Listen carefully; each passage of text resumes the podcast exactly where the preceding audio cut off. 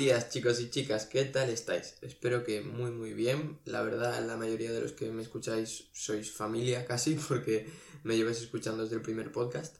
Y ya estamos en el número 23. Este es el número 23 y vamos a continuar con los shock. Y vamos a hablar del shock cardiogénico y del shock hipovolémico. Porque en el capítulo 22 hicimos una pequeña introducción y ahora vamos a centrarnos en explicar cada uno de ellos el cardiogénico, el hipovolémico y en los siguientes capítulos hablaremos sobre todo del tipo distributivo. Así que vamos a empezar. Shock cardiogénico. Vamos a responder como siempre a nuestras cinco preguntas. ¿En qué consiste? Pues como todo shock es una situación en la que hay hipoperfusión tisular y un déficit de oxígeno en los tejidos, porque claro, si no le llega sangre a los tejidos, tampoco les llega oxígeno. Y lo importante es que como es de tipo cardiogénico, el problema se genera en el corazón, porque es este el que no consigue bombear la sangre de manera adecuada. Entonces, hay hipoperfusión porque el corazón no bombea bien. Segunda pregunta, ¿cuál es la causa de que el corazón bombee mal? Pues la más importante, la más conocida, la más prevalente, digamos, sería el infarto de miocardio, y especialmente por las consecuencias que conlleva. La más llamativa, ¿no? Básicamente sería la necrosis celular, porque si se mueren las células, los miocardiocitos, las células cardíacas, se pierde capacidad contráctil. Entonces, si no hay capacidad contráctil, el corazón no puede mover la sangre y entonces hay hipoperfusión. Otra puede ser, que es más rara, es más, digamos, bestia, sería la ruptura del corazón. Si se rompe, por ejemplo, una pared de un ventrículo, evidentemente, al margen de que el corazón no va a poder bombear la sangre, también va a haber eh, hipovolemia. Entonces ahí sería un shock, vamos, terrible. Luego también se pueden producir arritmias, como puede ser la fibrilación ventricular, en la que eh, el corazón va a bombear de manera muy anómala, va a ir muy rápido, entonces no va a conseguir hacer una buena sístole, no va a conseguir bombear la sangre de manera adecuada tampoco. Y otra situación que podemos mencionar sería el taponamiento cardíaco, eh, que es una situación en la que hay un líquido que se acumula por fuera del miocardio, entre el miocardio y el pericardio, y lo que va a hacer es que va a comprimir el corazón. Entonces cuando el corazón se intenta llenar de sangre, el, este líquido que está ahí le impide ese llenado, entonces el corazón no se va a llenar completamente y por lo tanto va a bombear menos volumen de sangre. Entonces, ¿cuál es la causa principal? El infarto. El infarto, como puede por las consecuencias, necrosis, ruptura muscular, arritmias y el taponamiento cardíaco. Luego, eh, tendríamos que saber qué consecuencias va a tener. Las consecuencias van a ser muy comunes, muy características a todos los tipos de, de shock. Es decir, las consecuencias que vamos a hablar aquí van a ser las mismas o muy parecidas en el hipovolémico y en el distributivo. Entonces, van a estar relacionadas con qué tejido de nuestro organismo se queda sin oxígeno o se queda sin flujo sanguíneo, por ejemplo. Va a haber una disminución del estado de conciencia, porque claro, va a haber hipoperfusión cerebral. Va a haber oliguria, porque va a haber hipoperfusión renal y además que nuestro cuerpo detecta que nuestros tejidos no reciben la sangre necesaria. Entonces intenta retener toda la volemia posible porque claro, el cuerpo no sabe por qué es, no sabe si es un fallo cardíaco o simplemente que hemos perdido líquidos. Entonces dice, bueno, pues ¿qué puedo hacer yo? Pues puedo aumentar la frecuencia cardíaca para bombear más y puedo retener líquidos para aumentar la volemia. Por eso va a haber oliguria. También vamos a tener un pulso débil porque evidentemente el corazón no está bombeando bien, entonces el pulso no va a tener mucha potencia y va a ser rápido por la frecuencia cardíaca aumentada para compensar ese déficit de sangre en los tejidos. Y además pues va a haber una piel fría y pálida por eso, por la hipoperfusión que tiene la piel. Básicamente estas consecuencias es importante que te las aprendas porque son características para los shocks que vamos a hablar más adelante, pero bueno, también las mencionaremos cuando toque. Y digamos que lo más grave, eh, porque esto es a corto plazo, esto es en el momento en el que se instaura el shock, lo más grave va a ser pues las consecuencias o las complicaciones irreversibles a largo plazo, como puede ser el daño cerebral, el daño hepático y el daño renal, que son estructuras de nuestro organismo que son fundamentales y que una vez que se dañan no se pueden recuperar. El hígado se puede recuperar en cierto modo, pero si evidentemente se queda sin perfusión mucho tiempo, se va a instaurar una necrosis muy, muy, muy, muy bestia y eso no, podemos solucionarlo. Y bueno, ya sabemos un poquito qué es el shock cardiogénico, sabemos pues, la causa principal, las consecuencias comunes, tenemos que saber diagnosticarlo. Y el diagnóstico básicamente es la primera parte que sería identificar que hay un shock, que sería pues la clínica del paciente, que sería mareo, liguria, etc. Y luego medir la frecuencia cardíaca que va a estar alta y la presión arterial que en principio va a estar baja. Una vez que tenemos identificado el shock, pero esto es común a todos los shocks, tenemos que poner un apellido, saber si es hipovolémico, cardiogénico, distributivo, etc. ¿Cómo podemos identificar que es un shock de origen cardiogénico? Pues con pruebas instrumentales, como puede ser el electrocardiograma, podríamos ver que se está produciendo un infarto o que a lo mejor hay arritmias o que hay ondas Q necrosis que indican que ha habido un infarto en el pasado. Un ecocardiograma para ver si hay zonas del corazón que son menos móviles que otras, es decir, que a lo mejor, pues claro, como mm, imagínate, la pared anterior del ventrículo izquierdo no se mueve bien, pues se está bombeando menos sangre. Un cateterismo para ver la situación de los vasos sanguíneos, si hay algún tipo de oclusión, por ejemplo. Entonces, con estas pruebas le podríamos poner apellido, podríamos decir, es un shock de tipo cardiogénico.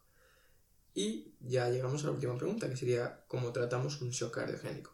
Pues como el problema es que el corazón no tiene fuerza, vamos a intentar darle nosotros fuerza ese corazón.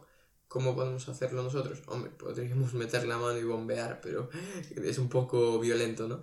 Entonces vamos a utilizar fármacos, como pueden ser la dopamina, dobutamina, noradrenalina. ¿Y qué característica tienen? Pues que son inotrópicos positivos, es decir, que aumentan la contractilidad del corazón.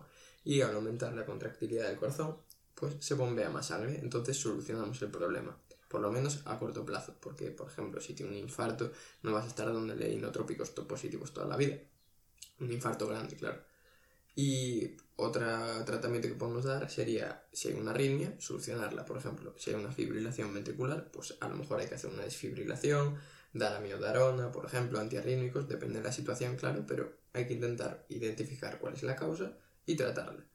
Eh, y así como algo más general, algo menos específico, pues evidentemente, si hay dolor, podríamos intentar dar analgesia para evitar la respuesta simpática al dolor que puede empeorar la situación, dar oxígeno para que haya una saturación adecuada y que no haya una hipoxia en nuestro organismo. Y si evidentemente, además de que haya un problema cardiogénico, hay hipovolemia, pues tendríamos que intentar reponer la volemia, sea con cristaloides o coloides o con transfusiones de sangre. Eso ya, pues evidentemente, cada situación tiene un tratamiento específico porque no todas las situaciones son iguales, pero lo importante es quedarse con eso, identificar la causa y tratarla. Espero que estéis bien, ya llegamos al final del shock cardiogénico, ahora vamos a pasar al shock hipovolémico. Tiene muchos puntos en común porque al fin y al cabo mm, es un shock, lo que pasa es que estás poniendo un apellido y sobre todo eso va a tener relevancia de cara al tratamiento porque las consecuencias van a ser más o menos las mismas, la causa pues evidentemente va a variar y en qué consiste pues va a ser lo mismo, pero el problema va a estar en otro lado. Así que vamos allá con nuestras cinco preguntas. La primera, ¿en qué consiste un shock de tipo hipovolémico? Pues es una situación en la que hay hipoperfusión de los tejidos y un déficit de oxígeno como consecuencia de una pérdida de sangre o líquidos. Esto es muy importante. No siempre es sangre lo que sale en las películas siempre es sangre, pero también puedes tener un shock hipovolémico por líquidos. Y hablaremos de ello en la siguiente pregunta. ¿Qué va a pasar? Que claro, al perder estos líquidos, el corazón va a bombear bien. Pero si el corazón no tiene algo que bombear, no, no sirve de nada. Entonces va a haber un shock porque tenemos déficit de líquidos en nuestro organismo. El corazón funciona bien, pero no tiene nada que bombear. ¿Cuál es la causa del shock de tipo hipovolémico? Pues evidentemente la pérdida de líquidos y o sangre. ¿Cuánta, ¿Cuánto hay que perder? Pues aproximadamente un 20% de nuestro volumen ya sirve para producir un shock. O sea, no es una cantidad abismal, es una quinta parte de nuestro volumen. ¿Qué causas podemos decir que vayan a ocasionar un shock hipovolémico? Pues por ejemplo, la de las películas. Un traumatismo en un accidente de tráfico que se está desangrando porque se ha roto la, la tibia o el fémur y está perdiendo muchísima sangre, pues sí, evidentemente eso puede producir un shock hipovolémico. También puede ser una hemorragia interna, una perforación intestinal, eh, una úlcera que se haya extendido. Otra causa son las quemaduras. ¿Por qué? Porque en unas quemaduras se pierde muchísimo líquido. Al perder la piel, que la piel es una barrera increíble, pierdes la piel y pierdes líquido. O, por ejemplo, en caso de diarreas y vómitos muy graves, hay muchas enfermedades, sobre todo enfermedades que se producen a lo mejor en África, que tienen esos mosquitos que eh, pueden producirlas, van a generar tal grado de deshidratación que acabas llevándote a la muerte. O sea, hay muchas causas, no solo es perder sangre, también es eso, una diarrea o muchos vómitos que no se puedan controlar pueden ocasionar un shock hipovolémico que evidentemente te puede matar. ¿Qué consecuencias va a tener? Pues las mismas que dijimos antes. Depende de la disminución de la perfusión a, qué tejido afecte, va a causar una clínica u otra. Mareo, confusión, pérdida de conciencia si hay hipoperfusión cerebral, oliguria, pues si hay hipoperfusión renal o también ese mecanismo de compensación que dijimos, la piel fría, etc. Pues eh, toda esa clínica va a ser eh, característica y va a estar relacionada con qué tipo eh, de órgano se ve afectado. Eso es muy, muy simple, ¿no? Si se afecta el cerebro, mareo. Si se afecta el riñón, oliguria, etc. Si se afecta el intestino, pues a lo mejor puede darte una oclusión intestinal porque no se mueva, no haya sangre, o una necrosis, una isquemia, etc. Todo está relacionado con eso, con la hipoperfusión y el déficit tisular de oxígeno. En función de qué tejido se ve afectado, tenemos una clínica u otra. ¿Cómo diagnosticamos? Pues lo de siempre, la clínica.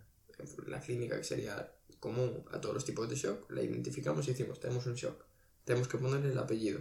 ¿Cómo lo podemos hacer? Pues por ejemplo, em, en una endoscopia podemos ver si tiene algún tipo de sangrado, por ejemplo, por varices esofágicas, eh, algún tipo de sangrado en el colon, etc. Nos serviría pues para decir, oye, pues evidentemente si tiene varices esofágicas y está sangrando, pues es probable que tenga un shock de tipo hipovolémico.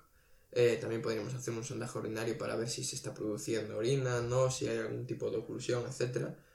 Es interesante poder hacer esas pruebas.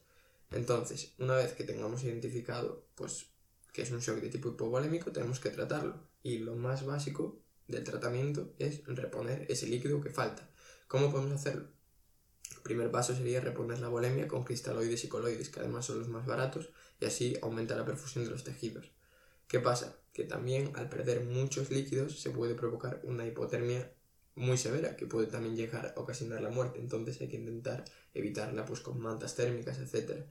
Y eh, incluso eh, puede llegar el caso que se tenga que hacer una transfusión sanguínea porque si haya tenido un accidente pues también habría que hacer una transfusión y levantar la tensión arterial.